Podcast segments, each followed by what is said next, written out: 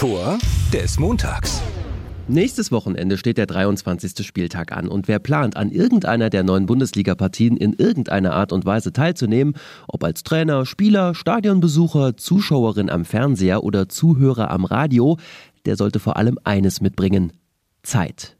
Ganz viel Zeit weil so wird's kommen. Samstag 15.30 Uhr. Anpfiff für die vier Begegnungen des Nachmittags, wie immer live zu hören in der Bundesliga-Konferenz. Das Spiel ist offen, es dampft, die Funken fangen an so langsam zu sprühen. Foulspiel da auf der rechten Seite durch. Doch es dauert nicht lang, da rollen schon keine Fußbälle mehr, sondern andere. Viele Tennisbälle werden hier auf den Rasen geworfen. Fast 20 Minuten Unterbrechung. Tja, den Kölner Fans gefällt's. Sie rufen in Stuttgart Alaf und Kamelle und freuen sich über die Verlängerung des Karnevals. Samstag 16.15 Uhr.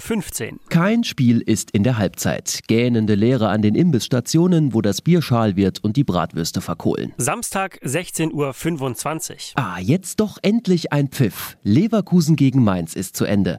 Das war das Freitagsspiel. Samstag, 18.30 Uhr. Auch beim Topspiel Bayern gegen Leipzig werden Tennisbälle auf den Platz geschmissen.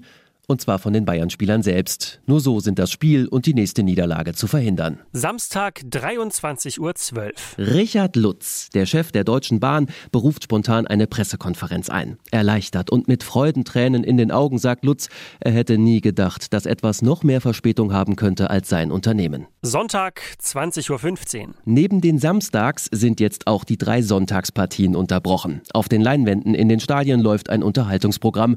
Wenn auf dem Rasen nicht geschossen wird, wird, dann wenigstens hier.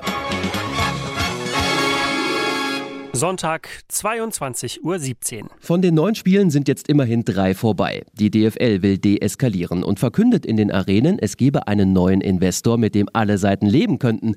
Ältere Fans drehen hektisch an ihren Kindhörgeräten, um jetzt jedes Wort zu verstehen.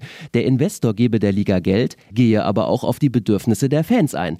Es handelt sich um die Firma Wilson, die Tennisbälle herstellt. Daraufhin fliegen in allen Stadien Medizinbälle und die Fans gehen nach Hause. Und das war sie dann schließlich doch einmal, die Bundesliga-Konferenz.